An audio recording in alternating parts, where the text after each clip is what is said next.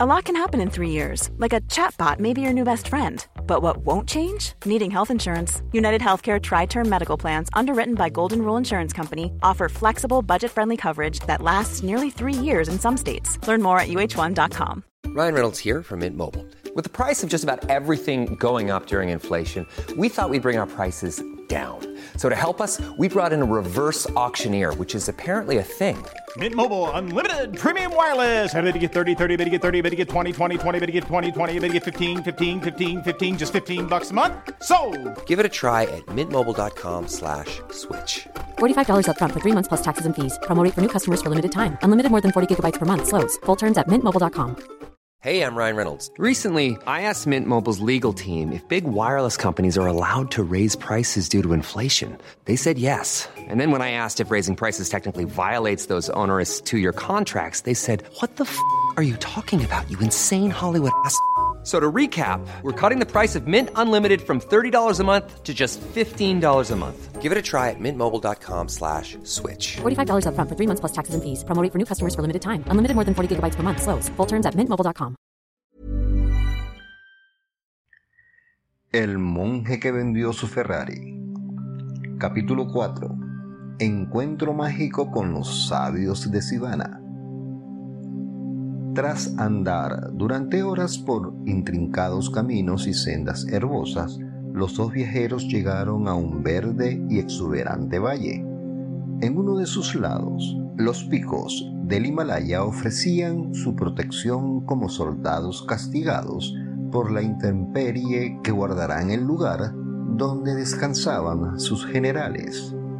Al otro lado había un espeso bosque de pinos, tributo natural a esta tierra de fantasía.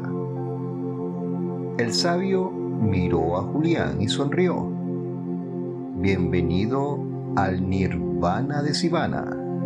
Descendieron por otro camino y se adelantaron en el bosque que formaba el lecho del valle. El olor a pino y a sándalo impregnaba el aire fresco y límpido de la montaña. Julián, que ahora iba descalzo para aliviar sus doloridos pies, notó la caricia del musgo húmedo. Le sorprendió ver vistosas orquídeas y otras flores hermosas bailando entre la arboleda, como si se deleitaran en el esplendor de aquel retazo diminuto del paraíso. Julián oyó voces en las distancias, voces suaves y agradables al oído. Se limitó a seguir al sabio sin decir nada. Tras 15 minutos de caminata, llegaron a un claro. Lo que vio entonces fue algo que ni siquiera el mundano y difícilmente impresionable Julián Mantel podía haber imaginado. Una aldea hecha exclusivamente de lo que parecían rosas.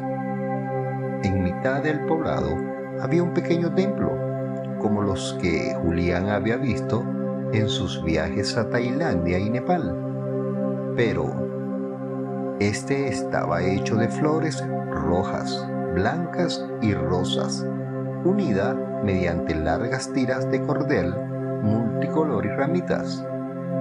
Las pequeñas chozas que punteaban el espacio circulante parecían las austeras casas de los sabios. También estaban hechas de rosas. Julián se quedó sin habla. En cuanto a los monjes que vivían en la aldea, Julián vio que se parecían a su compañero de viaje, quien ahora le dijo que se llamaba Yogi Ramán. Explicó que era el más viejo de los sabios de Sivana y el líder del grupo. Los pobladores de aquella colonia de cuentos de hada tenían un aspecto extraordinariamente juvenil y se movían con gracia y aplomo. Ninguno de ellos hablaba, prefiriendo respetar la tranquilidad del lugar, realizando sus tareas en silencio.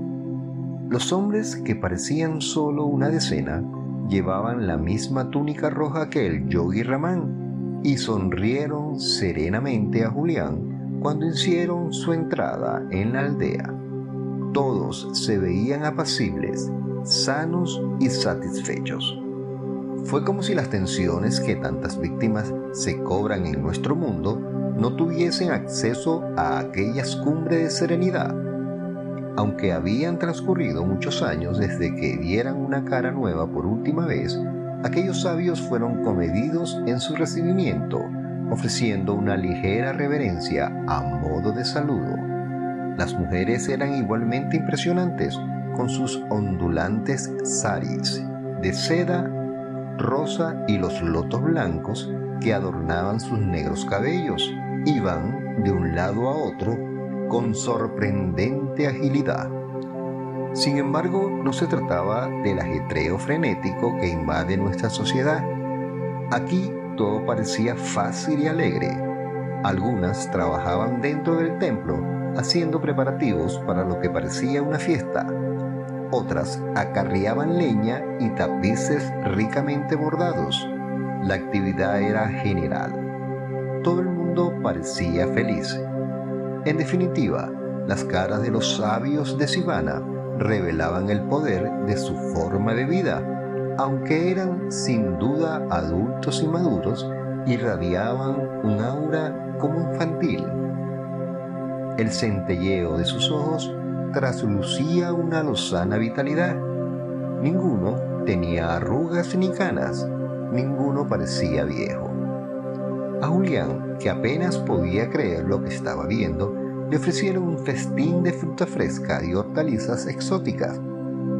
Dieta que, como supo más adelante, constituía una de las claves de la salud ideal que disfrutaban los sabios. Tras la comida, el yogi Raman acompañó a Julián hasta sus aposentos, una cabaña cubierta de flores donde había una pequeña cama con un bloc vacío a modo de diario.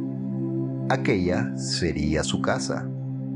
Aunque para Julián aquel mundo mágico de Sivana era una absoluta novedad, tenía sin embargo la sensación de que era un poco como volver a casa un regreso a un paraíso que hubiera conocido mucho tiempo atrás. Aquella aldea de rosas no le resultaba del todo extraña. Su intuición le decía que su sitio estaba allí.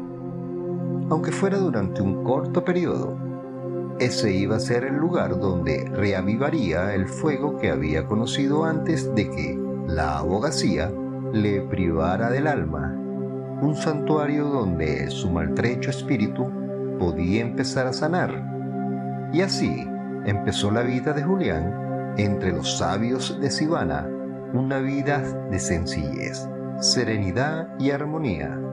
Lo mejor estaba aún por venir. En el próximo capítulo, el alumno espiritual de los sabios. Esto es Lectu Radio, donde leerás escuchando.